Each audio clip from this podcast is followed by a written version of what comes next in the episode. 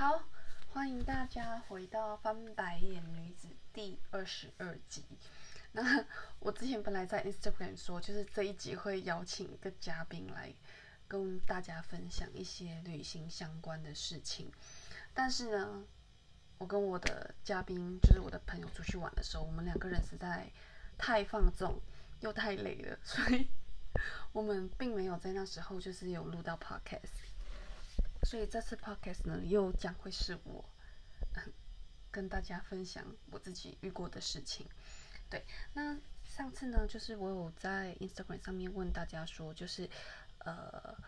我这一次想要了解的是跟旅行相关的话题，就是大家有想要听什么东西吗？好，那我们来看看，就是呃，旅行的一些呃小事情这样子。那因为这次疫情其实很久，然后大家都没有办法出国，然后我也没有办法回家。那其实我就常常在想，这次疫情如果变得比较好好转过后，解放过后，最想要去的国家是什么国家？虽然我觉得现在聊这个就是有一点不太可能，因为最近疫情会变得更严重，所以大家要小心一点。好，那疫情解放过后，我觉得我最想要去的国家应该会是日本。对，但嗯，因为我之前家在马来西亚，所以其实马来西亚跟日本有一点距离。然后其实我不太了解说为什么台湾人那么喜欢去日本这个国家，因为我觉得邻近的还有好多国家都很好玩，像是韩国啊、日本啊、中国啊，因为这些国家都是有很多很多东西可以看，都很近，但。这次疫情解放过后，我最想要去的国家反而是日本，是因为我觉得，呃，我的假是有限的，然后在有限的假里面，就是你要去到一个比较像国外的地方又好玩的地方，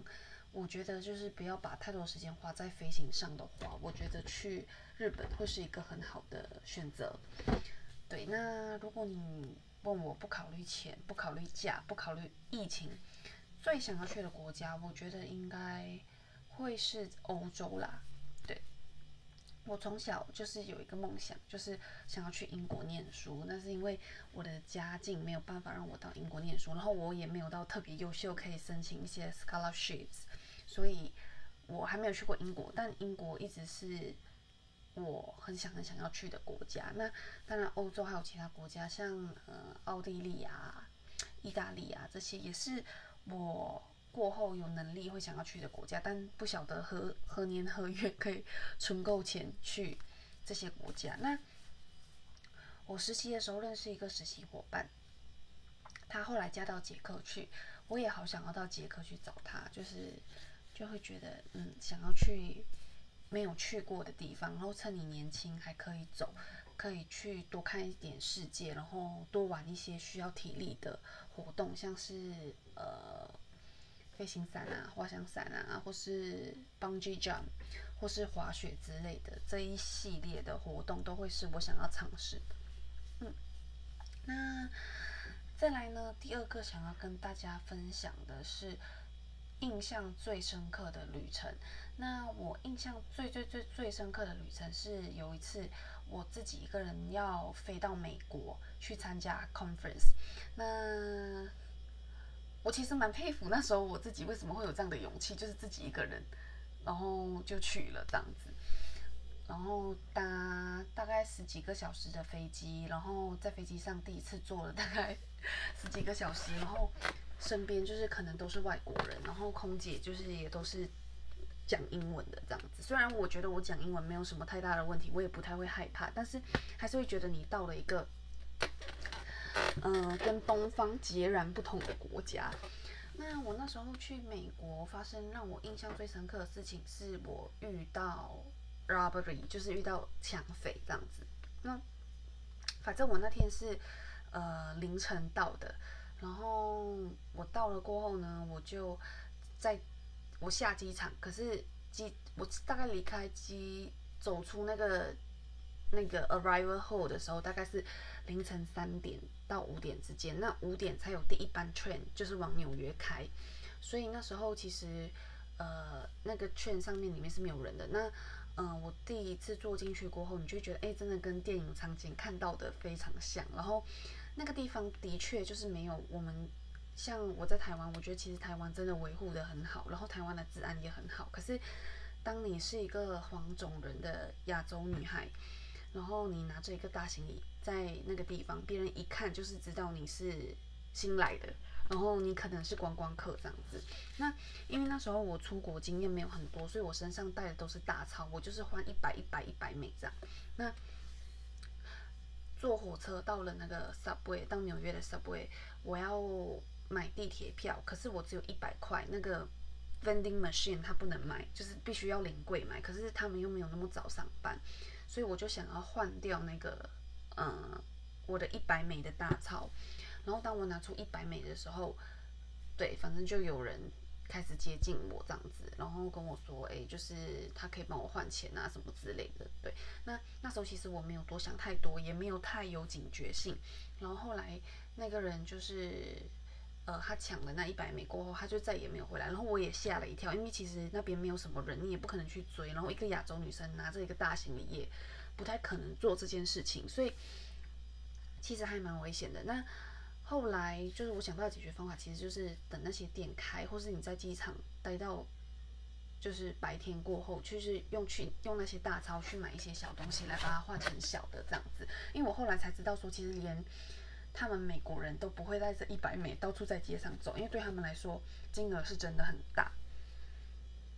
反正那时候。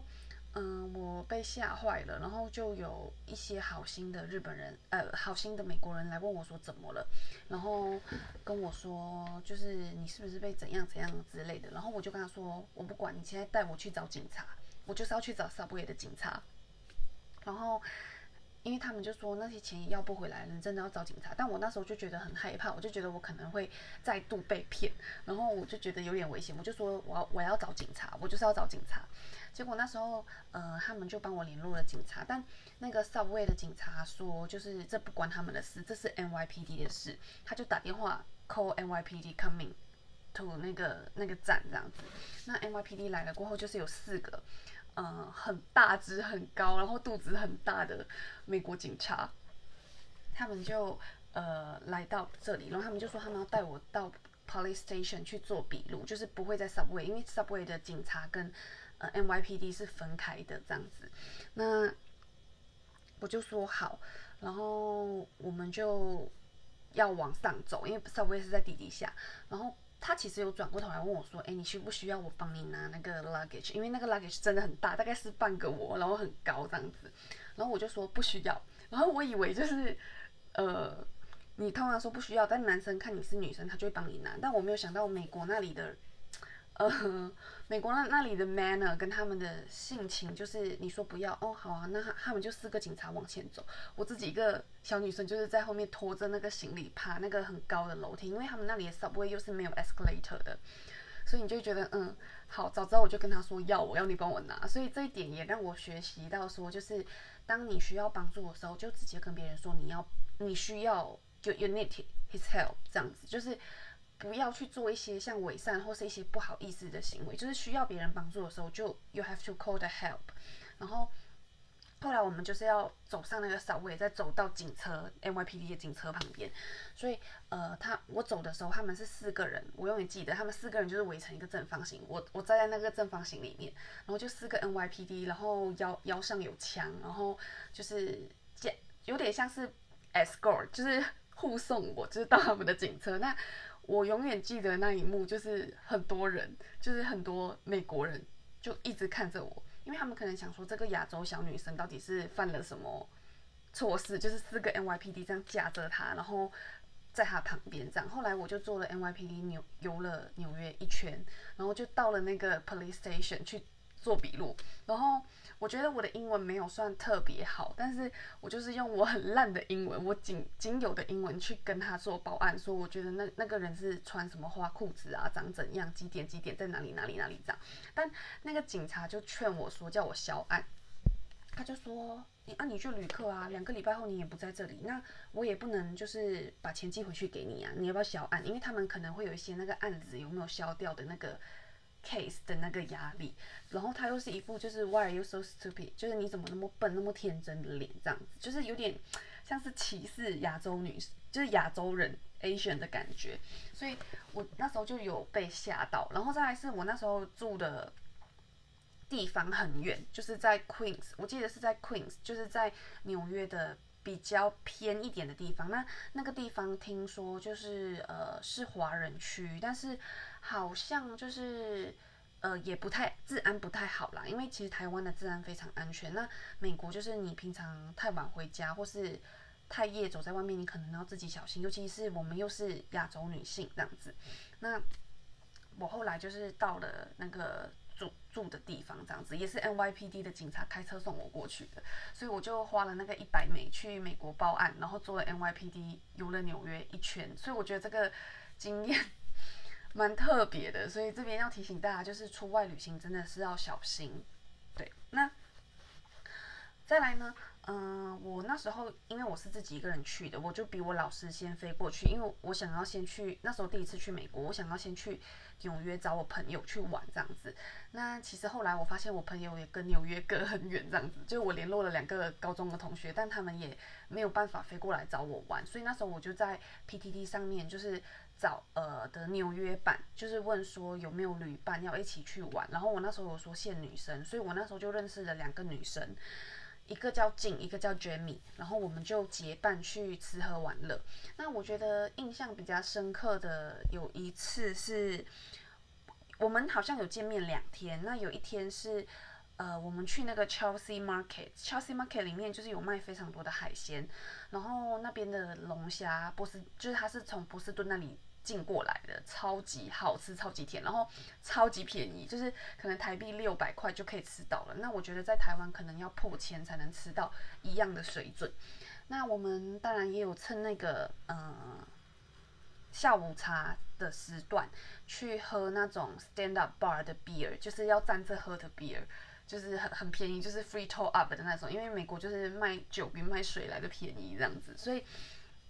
我觉得那个体验是蛮好玩的，然后就是没有想到，就是我那么年轻的时候，竟然敢做那么大胆的事情。现在我可能就是嗯不太有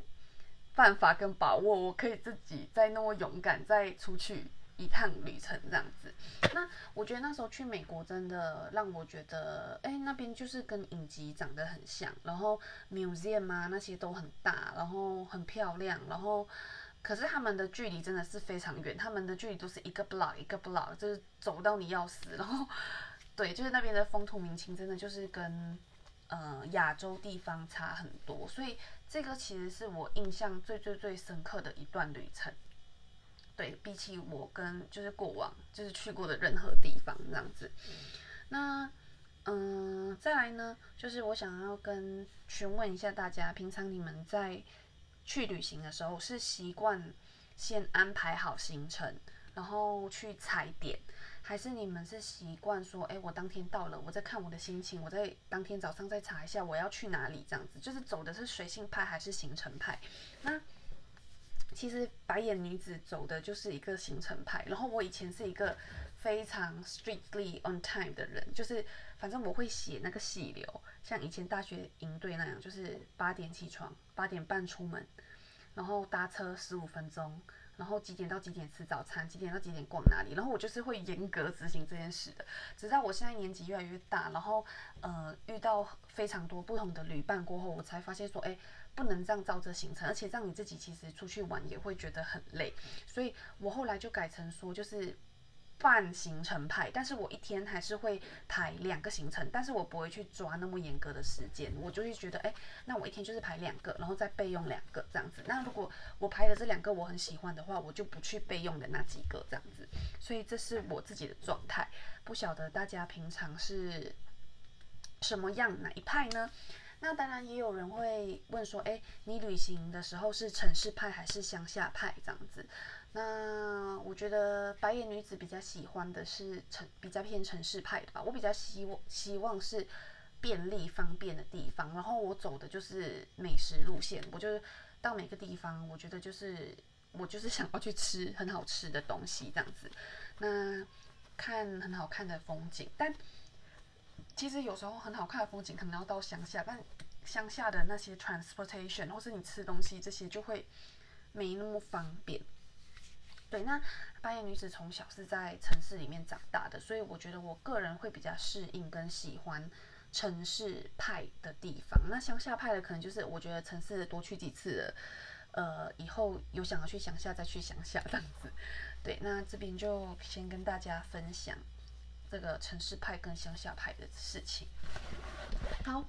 那再来呢，我们来看一下 IG 上的大家有想要了解。关于旅行的什么事情？对，那蛮多人有问说，呃，有没有遇到什么雷队友的荒谬故事哦？这我可以讲上三天三夜。我跟你说，我觉得旅行这件事真的是一个照妖镜。无论你是跟你的男朋友、你的姐妹、嗯，你的朋友出去，就是旅行这件事真的是会让你的。容忍力瞬间降到最低的时候，对，那嗯，我觉得呃，我之前碰过我最不喜欢的队友是那一种，就是你跟他，我们睡前都会说，哎，我们明天要怎样怎样怎样，几点要起床，这样几点你弄一下这样子，然后大家都会安排好说调时间，说 OK 谁先起来上厕所，因为女生其实都是要化妆。那我之前就是有一个前男友，我们一起去日本，他就是呃一直赖床。然后叫到我都生气，这样子我就觉得你既然要睡，你就 回台湾睡，干嘛来就是国外就是睡这样子。那还有就是呃，我很不喜欢别人改变我的行程。那因为我在排行程的时候，我都有先给这个同一名前男友看过。那他看完他就说 OK 啊 OK 啊，都交给你安排啊，我没有问题。然后当天到现场的时候，他就狂改你的行程。然后他又很喜欢逛街，他就会把行程都改到去逛街。然后他逛街又是很爱犹豫的天秤座，他就是会在你犹豫 A 还是 B，然后犹豫一两个小时这样。然后你就会觉得有点傻眼，就是到底为什么？这其实这个我觉得就是有点像是你跟这个旅伴不合啦，你们喜欢做的事情不一样。那其实我那时候跟这个前男友还有一起出跟我的。家人跟我妹一起出国，然后他们两个就是也是不是很合，就是我也超尴尬的。反正就是，嗯，我们三个人嘛。那我的前男友去洗澡的时候，我妹就会跟我说我前男友的坏话。那我妹去洗澡的时候，我前男友就会呃跟我说我妹的坏话这样子。然后你就会觉得你夹在中间很难。所以我真的觉得不要去做这种吃力不讨好的事情，不要找你的男朋友跟你的朋友或是你的姐妹一起出去，因为人越多问题越多。对，然后再来就是像，嗯，之前我有一些家人，就是他们旅游的时候，因为马来西亚其实大部分距离比较大，我们都是通车，那都是呃开车这样子。那其实，在台湾，我觉得大家蛮习惯用走路的，尤其是在台北，因为捷运跟大众运输这些很方便，然后这边买车跟停车也不是很方便，所以呢，那时候我们就是到国外旅游，就是我带了我家人，就是走很多路，那。走很多路对他们来说，就是他们就不太能接受，就会觉得你走慢一点可以吗？你为什么要这样走？楼梯怎么那么多？就是就是会有一些抱怨跟一些情绪上的呃小情绪这样子。所以我觉得真的是旅行的时候要考虑很多，尤其是如果你带爸妈旅行的时候，或是文化上面有稍微不一样的时候，其实不是每个人都可以接受。那也有一种人是你们一起去旅行，然后。大家其实就是一起踩雷嘛。我今天查了这间餐厅，网络上说很好吃，那我们一起去吃一下这样子。那可能有人他吃一吃，他就会不满意，他就会狂抱怨，他就说：“我觉得这不好吃啊，这很贵啊，这什么什么什么之类。”然后你就觉得。你可不可以出来享受一下生活？那我也有遇过那种斤斤计较的旅伴，就是他会一直拿手机在那边按那个呃兑换率，然后你买什么他就跟你说这很贵，那很贵，然后要吃什么他也在算 budget。然后其实我就觉得我不太喜欢跟这样的人出去旅行，因为会让我自己觉得压力有点大，因为我就会觉得我们赚钱不就是为了享受，不就是为了花钱吗？那如果你赚了钱，你却只能出国，你也只能这样子出国，我就觉得那到底 why 就是可能就是这些人的理念跟我不太一样吧。嗯，好，那神奇室友有一个呃，我大学的学妹问说有什么遇到什么神奇的室友，呃，我有遇到一个很棒的室友。我之前在美国旅行的时候，我就住 hostel，因为美国也没有那么多钱可以住 hotel。对我那时候就是穷学生。然后我的室友就是是芝加哥来的一个黑人女子，然后我们就会聊天。但我会发现他们其实晚上回来，他们都不洗澡，他们习惯白天洗澡这样子。所以，呃，他们都会很晚回来，然后你就会觉得，哎，晚上睡觉的时候你都看不到你的室友，然后你白天起床的时候，他们就都倒在床上睡觉这样子。我觉得就是一个蛮特别的体验的。那神奇的室友其实我觉得蛮多的，在台湾我也蛮常有机会去住 hostel，然后就是，可是我觉得台湾的 hostel 真的就是都是那种，呃，很多床位，就是可能一个小房间塞了十个，呃，床位这样子。然后就是有的人呢，他就是开门关门开门关门出去上洗手间的时候，他不会顾虑到就是现在时间很晚，嗯，有人要睡觉，或是他弄东西闹钟响，走进走出的时候，就是他就是会觉得嗯没关系，我现在还没有要睡嘛，就是那大家应该跟我一样，对你就会觉得嗯真的是不太行，对，就是但是我觉得如果你真的有能力的话。呃，你的睡眠品质也很容易被影响的话，真的不如多加一点钱去睡，就是呃单人的地方，就是不要去住这种 mix bed 的 dorm 这样子，因为我觉得像你的安全呐，或是你的呃随身行李，你可能都是要小心随身携带这样子。好，那再来还有一个好朋友。他问我说：“旅费的管理跟拍美照的诀窍，基本上旅费的管理呢，我自己是没有在做的。我只要出去旅行，就是我可能就是说，哦，假设我这次要去日本，我就是准备了五万块，这五万块呢，就是要包完我所有的东西这样子。我通常是会这样子去做安排，所以我通常每一天就是呃晚上回去的时候，我会去算我还剩下多少旅费，去估一下你还有。”就是呃多少钱可以花？那我的建议是，假设像我去日本五天五万块，那可能这五万块里面有两万块是呃机票加住宿，那剩下的三万块就是你的。呃，吃加你的买东西，那我会建议说，把买东西安排在最后一天，你前面可以去吃去玩这样子。那当然你要换地方住，你的行李也不用拖得那么重。那我会说安排在最后一天买，是因为我觉得这样你的旅费比较好去做控制这样子。好，那再来是拍美照的诀窍，我觉得这个诀窍啊，真是大部分是掌握在跟你一起出出去的旅伴，他。呃的拍照技巧这样子，还有你们去找点这样子。那我觉得我以前年轻的时候出去的时候，蛮喜欢拍照记录的。但当你年纪越来越大的时候，你就觉得，嗯，好哦，其实用眼睛看也不错。那你手机里面反而多的会是呃风景的照片，而不是你自己的照片。因为现在你要我去做那个呃自拍，我也会觉得有一点别扭这样子。所以我觉得关于旅行，其实有非常非常多东西可以分享。那如果你问我自己最最最讨厌什么样的旅伴，我觉得应该是什么事都不做，然后还要一直嫌弃的人。对，然后或是一直会把一些负面情绪丢出来的人，我觉得这样的人其实是蛮影响。整个旅程的这样子，好，那所以呢，在这边要奉劝大家，如果你要找人出去，真的是要确认这个旅伴是你觉得 OK 的，因为有时候我觉得好朋友不一定是好旅伴，但你的好旅伴也不一定会是你的好朋友，只是你们可能在旅行这一块会是蛮合的。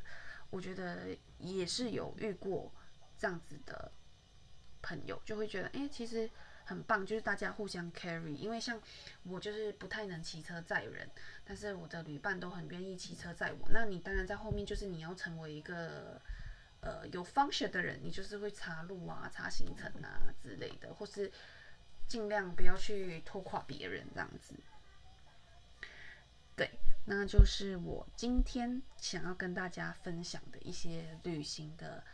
小事情，那大家有什么相关的特别的旅行经验，也欢迎随时跟我分享啊！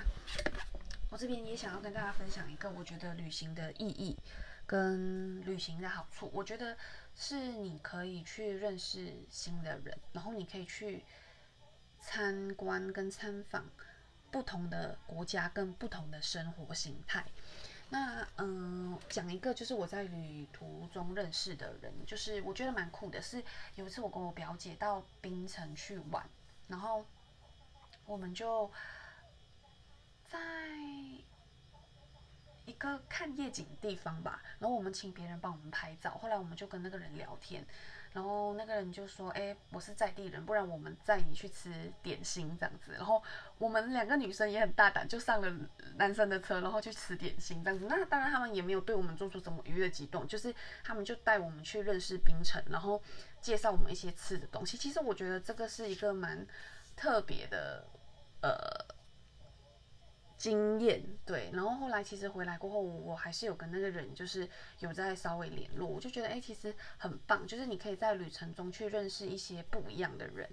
对，去看到一些比较不一样的生活形态。因为像我认识的那个人，他其实是一个刺青师傅，我觉得还蛮酷的。因为在我自己平常的生活里面是没有机会可以认识到这样的人，所以就会觉得哎，顺便去了解一下大家的。嗯，生活态度其实这一点是蛮棒的，对。好啦，那我今天的分享就到这边，然后可能会有点跳，希望大家听的时候多包涵一点。那还有想要听到什么样的主题，就欢迎再跟我说。然后还有一个同同学在下面说他想要听我唱歌，这可能有点难，我怕就是污了大家的耳朵这样子。好哦，那在这里跟大家说声晚安。希望有机会可以再跟大家分享多一些有趣的事情。祝大家接下来这一个礼拜可以过得很美好，因为刚刚收假，就是大家心情都不会太开心，像我就是没有很开心。嗯，好啦，那晚安喽。